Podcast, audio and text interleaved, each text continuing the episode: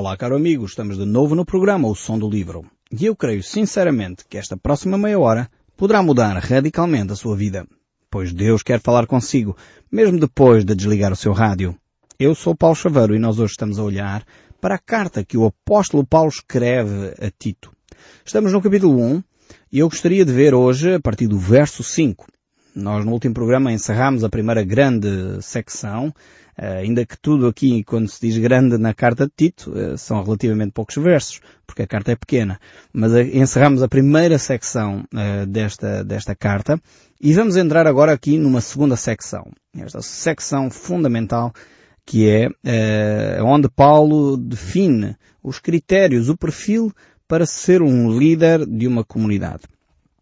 Agora, talvez você está a dizer, mas Bem, eu não sou líder da comunidade, o que é que este assunto tem a ver comigo? Eu creio que vale a pena uh, por duas razões. A primeira é que você deve perceber quais os critérios pelos quais as pessoas devem ser pastores, presbíteros, anciãos, bispos ou padres de uma comunidade. É fundamental aqueles que estão a receber, no fundo, a liderança dessas pessoas perceberem se essas pessoas têm ou não o perfil, têm ou não os critérios dentro dos padrões bíblicos. Este é o primeiro aspecto um segundo aspecto é que eu creio sinceramente que aquilo que o apóstolo Paulo aqui deixa como, como um alvo, como um, um, no fundo um perfil para a liderança, pode servir como modelo para a nossa vida como cristãos. Mesmo não sendo líderes. E você vai poder no final concordar certamente comigo. Vamos ver então este perfil que ele define para a liderança cristã. Ele diz então no verso 5, como eu disse, é o verso-chave aqui do, da epístola, é a razão pela qual ele deixa Tito em Creta. Por esta razão te deixei em Creta, para que pusesse em ordem as coisas restantes, bem como, em cada cidade, constituísses presbíteros, conforme te prescrevi. E nós no último programa já falámos um pouco sobre esta questão, a importância de a comunidade de líderes, a comunidade religiosa, ter eh, um colégio de líderes, constituísses presbíteros. Estamos a falar do termo plural. Uh, presbíteros aqui é traduzido literalmente para o português seria ancião. Ou eh, ele usa mais à frente a ideia de bispos, episcopos, uh, que são a sinónimos de presbíteros ou anciãos ou pastores. São tudo sinónimos aqui que o apóstolo Paulo vai usar, portanto não quero que se confunda. Se falamos de bispos, não estamos a falar de uma hierarquia que tem mais poder, nós temos essa mentalidade, não é? Ou falamos essencialmente esta mentalidade ligada com a nossa cultura cristã, maioritária no nosso país, cultura católica, em que uh, nós pensamos bispo é necessariamente alguém que está acima do padre e tem uma paróquia, enfim, que, que congrega, ou sei, uma área maior que congrega várias paróquias. Depois temos acima do bispo os cardeais, o arcebispo, etc. Essa hierarquia muito bem definida. E nós pensamos que é disto que a Bíblia está a falar. Não. Tentemos fazer aqui uh, um, um reset na nossa memória, tentemos fazer aqui uma, uma abertura na, na nossa uh, visão das coisas para tentarmos ver aquilo que a Bíblia diz. Tirar os nossos filtros religiosos e colocar aqui as orientações de Deus. Então, presbíteros, bispos, anciãos ou pastores são palavras sinónimos e não representam hierarquias. Isso acontece uns séculos mais tarde, quando há uma necessidade pelo crescimento da Igreja eh, começar a ter outras orientações, então alguns acharam que seria bom ter eh, pessoas que faziam uma supervisão de uma área maior e como tal então começaram a chamar essas pessoas bispos. Uh, não, no entanto, não quer dizer que quando a Bíblia fala de bispos aqui, estivesse a referir-se a pessoas que têm uma, uma, supervisão de áreas grandes ou de várias comunidades. Não. A Bíblia aqui quando fala de bispos e presbíteros são sinónimos, são pessoas que eram responsáveis por uma comunidade uh, local. Então vamos ver o que é que o apóstolo Paulo aqui vai falar uh, a Tito sobre qual seria o perfil destes presbíteros. E ele diz assim, alguém que seja, então ele agora vai definir os padrões, seja para padres, pastores, bispos, presbíteros, anciãos. Então, essa pessoa que vai assumir a responsabilidade espiritual de uma comunidade, ela que seja irrepreensível. Esta é a primeira característica que o apóstolo Paulo aqui levanta. A ideia de irrepreensível não é alguém que não peca de maneira nenhuma. Atenção. Todos nós precisamos de Jesus Cristo, inclusive aos líderes espirituais. Irrepreensível no sentido que não tem falhas graves. Quer dizer, é aquela pessoa que procura viver uh, de uma forma correta. Uma pessoa que procura viver dentro dos padrões de Deus. Porque, na realidade, ser líder religioso, a pessoa é para todos os efeitos um modelo de vida. E por isso mesmo ele diz a primeira característica desta pessoa deve ser irrepreensível. Se você tem na sua comunidade algum líder que é repreensível, quer dizer, tem, tem falhas claras no seu caráter, então essa pessoa não deveria, de acordo com os padrões de Deus, estar a liderar uma comunidade. Depois temos aqui uma segunda característica interessantíssima. E eu sei que isto vai, vai chocá-lo assim, eh, como está a ouvir provavelmente mas uh, não desliga o rádio logo a seguir. Atenção. Diz aqui que o líder espiritual, o líder de uma comunidade, deve ser marido de uma só mulher.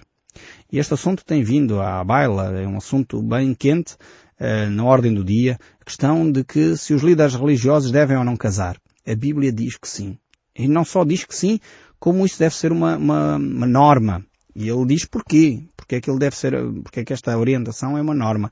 Ele diz em, em 1 Timóteo, essencialmente no capítulo 3, por causa de que a casa, o modelo de vida familiar, é, digamos assim, um laboratório para as pessoas poderem avaliar se o líder religioso é ou não a pessoa capaz de liderar a casa de Deus. Porque se ele não tem a sua casa em ordem, ele não pode liderar a casa de Deus. Este é o padrão. Por isso aqui vemos que ele deve ser marido de uma só mulher, Portanto, aqui a ideia uh, é que ele deve se abster da poligamia, ou seja, ele não deve ter várias mulheres, nem de seguida, porque infelizmente alguns, uh, não estou a falar necessariamente dos líderes religiosos, atenção, mas algumas pessoas casam com as mulheres, uh, enfim, em sequência. Tem uma aqui, outra ali, outra acolá, outra acolá. Isso é contrário aos padrões de Deus. A Bíblia diz que o, o, líder religioso deve ser marido de uma só mulher. No sentido que ele não deve ter várias mulheres ao mesmo tempo, nem ter uma oficial e as outras escondidas, de maneira nenhuma. Isso é adultério, é contrário aos padrões de Deus. E depois vemos que um terceiro aspecto é que ele deve ter os filhos uh, em obediência, filhos devem ser uh, cristãos, filhos que vivem dentro dos padrões de Deus. Tenham os filhos crentes, como diz aqui o texto bíblico no verso 6, que não são acusados de dissolução, nem são insubordinados. Aqui, como é óbvio, eh, os filhos é um assunto delicado. O líder religioso, ehm, como é óbvio, ele deve dar a educação cristã, mas é verdade que os filhos, chegando a uma certa altura, eh, eles próprios tomam as suas decisões. Eh, e não é fácil um pai sempre obrigar o filho a viver dentro dos padrões que o pai tem. Muitas vezes os filhos chegam à fase adulta e aí são uh, autónomos, são pessoas que tomam as suas próprias responsabilidades sobre as suas decisões. Mas aqui está a falar dos filhos que ainda estão sobre a alçada dos pais, sobre a educação dos pais. Aí sim, os pais, líderes religiosos, não devem gastar tanto tempo na comunidade que se esquecem de que têm filhos, de forma alguma. Devem dar tempo aos filhos, cuidar os filhos, educar os filhos. E o apóstolo Paulo manifesta claramente que o líder religioso deve ter uma família. Como disse, isto pode chocar algumas pessoas que me estão a ouvir, que têm um, enfim, têm uma história de vida religiosa diferente de, daquilo que os padrões bíblicos indicam, mas é um facto. A questão do celibato da liderança eh, espiritual tem a ver com uma ideia que surge do apóstolo Paulo quando ele diz que melhor seriam ser como eu. Mas ninguém sabe exatamente o que é que o apóstolo Paulo era. Se era viúvo, se era solteiro, a Bíblia não diz. Uh, alguns entendem que ele era viúvo, e por isso manteve-se no celibato, enfim, manteve-se eh, viúvo, mas há quem pensasse que ele era solteiro e alguns pensam então que ele se manteve eh, de facto celibatário, mas o contexto ali era claro. O contexto era um contexto de perseguição e quando ele recomenda que a pessoa não se case, uh, tinha a ver com esse, uh, esse pressuposto de que quem era cristão pagava com a vida. Então a pessoa estar a constituir família, colocar os filhos em risco, eh, de vida era realmente algo preocupante. E por isso ele dizia, ok, observe eh, na totalidade o ministério, porque quem se casa eh, fica com preocupações acrescidas, não é? Mas ao mesmo tempo ele diz aqui, agora de uma forma clara, e em Timóteo ele diz a mesma coisa, que a pessoa seja casada, marido de uma só mulher e que tenha os filhos em obediência. Então, o balão de ensaio, o laboratório onde se verifica se aquele que é pastor é digno do ministério que desempenha, é a própria casa. E ele segue no verso 7. Isto poderíamos continuar mais. Depois, se tiverem perguntas, podem me escrever à vontade, que depois eu respondo-vos, dando talvez outras explicações acrescidas àquelas que já dei aqui no programa. Portanto, se tiverem mais dúvidas, escrevam para nós e eu poderei depois, uh, por escrito ou telefonicamente, dar-vos as respostas às vossas dúvidas nesta matéria. Mas o verso 7 ainda prossegue a dizer, porque é indispensável que o bispo, agora é, é, vejam é, o salto que ele dá. Ele por um lado diz, aquele que, que hum, ele deixava Tito em Creta para que ele pusesse em ordem as coisas da igreja e também consagrasse presbíteros. E ele agora diz, é indispensável que o bispo. Então, bispo e presbítero não é a mesma coisa? É óbvio que sim. É óbvio que sim, é por isso mesmo que ele usa quer um termo, quer outro, e aqui não está a falar de hierarquia, não está a falar de pessoas diferentes. Ele não está a dizer, ok, o presbítero é aquele que está na igreja local, tem sua paróquia pequena, e o bispo agora é aquele que tem uma grande responsabilidade sobre a ilha de Creta. Não, não tem nada a ver. É a mesma pessoa, é a mesma função, é o mesmo trabalho uh, que ele está a falar. Por isso ele usa estes dois sinónimos. Portanto, se vocês uh, chamassem bispos ao vosso líder local, não é errado em termos bíblicos, em termos teológicos. Agora, infelizmente, as pessoas, quando começam a querer ser chamadas de bispos, Muitas vezes isso tem a ver com uma posição, enfim, as pessoas querem ser puxar dos seus galões, enfim, acham que isso é um status mais elevado. Realmente precisamos de voltar às escrituras e deixar de lado essas, essas preocupações. Jesus disse que aquele que quer ser o maior entre vós, seja aquele que mais serve. Então aquele que quer ter um grande título de apóstolo, pai apóstolo, bispo ou não sei o quê, seja aquele que mais serve, aquele que está mais disponível para lavar os pés ao, ao seu próximo para amar e servir aqueles que mais precisam. Esta é a atitude daqueles que querem ser grandes líderes. Os grandes líderes, à semelhança de Jesus, são aqueles que mais servem, maior responsabilidade têm. Então o bispo, mais uma vez, seja irrepreensível como dispenseiro de Deus e depois agora tem mais uma série de características. Volta a ser irrepreensível, quarto aspecto. Quinto aspecto, ele não deve ser arrogante alguém que se acha superior aos outros. Alguém que, eh, enfim, eh, tem a mania das grandezas. Alguém que pensa, bem, eu é que sei, eu é que posso, eu é que mando. Não faz parte do perfil para ser pastor, para ser padre, para ser líder. Se nós usássemos estes critérios bíblicos, nem precisávamos de olhar o resto. Bastaria ficar até aqui, até o arrogante. Eh, provavelmente muitos dos líderes da nossa nação eh, religiosos já não passariam neste crivo.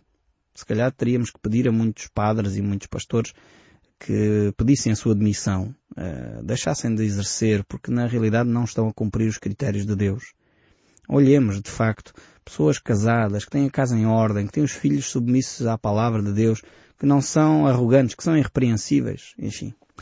Deixe consigo, você conhece a realidade onde está, as igrejas onde você frequenta, mas é, é, somos homens, precisamos de Jesus. Todos nós precisamos de Jesus. A minha mulher, quando, quando a gente conversa, eu, às vezes ela está a falar, Ih, a pessoa tal, assim, assim, estamos a conversar em família e eu digo, oh, Jenny, essa pessoa precisa simplesmente de Jesus. Ela agora já começa a perceber o que é que eu quero dizer com isso. É verdade. Quando a pessoa é terrível, uma pessoa talvez arrogante, uma pessoa que mente, uma pessoa que rouba, uma pessoa que, e às vezes até se diz cristão, essa pessoa precisa de Jesus, porque só Jesus pode transformar o coração. E eu estou a ser sincero, não estou a ser irónico com essa expressão. Não, é mesmo. Jesus é o único que pode fazer a diferença no nosso coração e na vida de um povo. O nosso país precisa de Jesus. Precisamos menos uh, de religião, mas precisamos mais de Cristo. Precisamos menos de, de instituição, mas precisamos mais de igreja, mais de, de vida, mais de organismo vivo, de comunhão, de espiritualidade, de Bíblia, de palavra, de oração.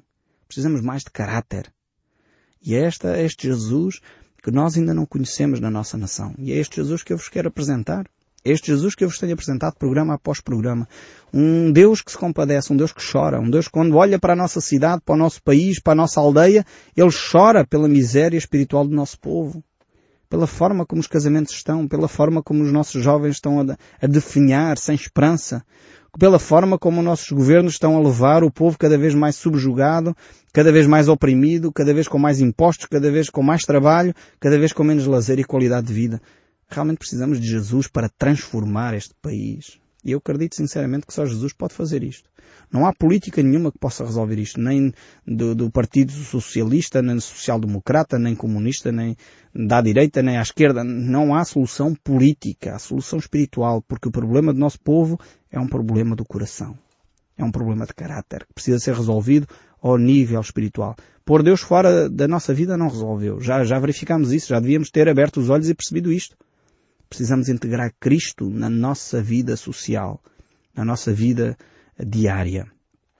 Mas vamos olhar aqui mais um pouco as características daqueles que são os líderes uh, de uma comunidade. E diz o, a sexta característica é que ele seja, ou melhor, não seja alguém que se ira facilmente, irascível.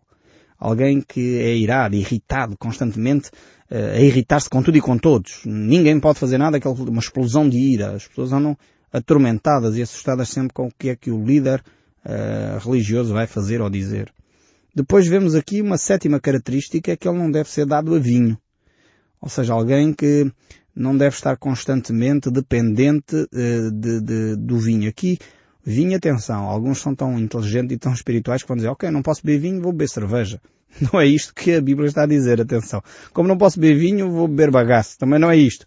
Quando aqui a palavra de Deus fala de vinho, está a falar de tudo aquilo que tira um, a nossa capacidade objetiva de ver as coisas. Está a falar de vícios. Então o líder uh, espiritual não pode ser alguém que está uh, preso à bebida alcoólica, às drogas, ao tabaco. É alguém que é livre. Um líder religioso é alguém que é livre, espiritualmente e humanamente falando. É alguém que não se deixa viciar. Alguém que não está subjugado pelo vício do jogo, do tabaco, do álcool, eh, da pornografia ou de outro vício qualquer. O bispo, o presbítero, não pode estar escravizado pelos vícios. E realmente a mim, houve uma vez que fui assistir a um funeral e estava lá a assistir ao funeral e no final, eh, enfim, a pessoa, o padre fez a cerimónia, acabou a cerimónia, tirou a batina, saiu cá para fora e estava a fumar. A mim, pessoalmente, escandalizou-me. Fiquei assim, mas afinal este senhor é líder espiritual e está a fumar, com os dedos todos queimados do tabaco. A Bíblia diz que o líder espiritual não deve ser dado a vícios, a vinho, não deve ser subjugado por esses hábitos. Eh, realmente precisamos de repensar os nossos líderes. Precisamos nós, comunidade. Porque os líderes só, só são líderes se houver comunidade. Quer dizer, ninguém é líder de nada. O líder só é líder quando tem liderados. E nós precisamos de repensar. Os liderados precisamos de repensar quem é que nós queremos para nossos líderes. Depois, um, um oitavo aspecto. Ele não deve ser violento.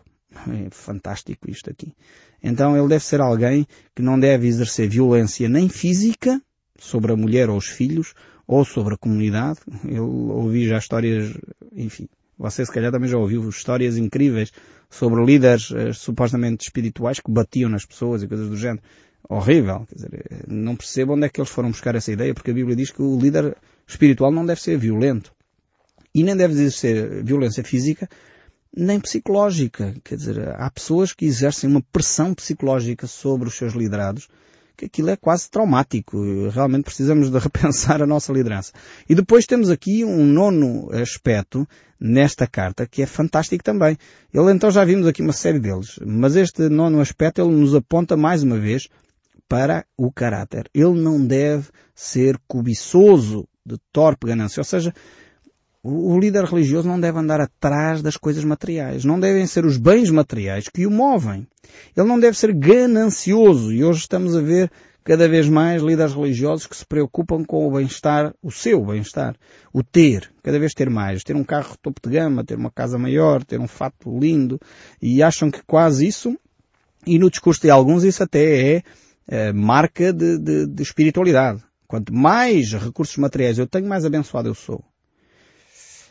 Ah, se olhássemos mais aqui os textos bíblicos, o líder espiritual não deve ser alguém que vive debaixo da ganância, de um querer ter, ter, ter, ter. Isto é o materialismo claramente condenado pelas Escrituras. E desculpem-me eu sou tão frontal, mas eu não posso deixar de dizer aquilo que a Bíblia diz. E há pessoas que são líderes uh, religiosos que não deveriam sê-lo.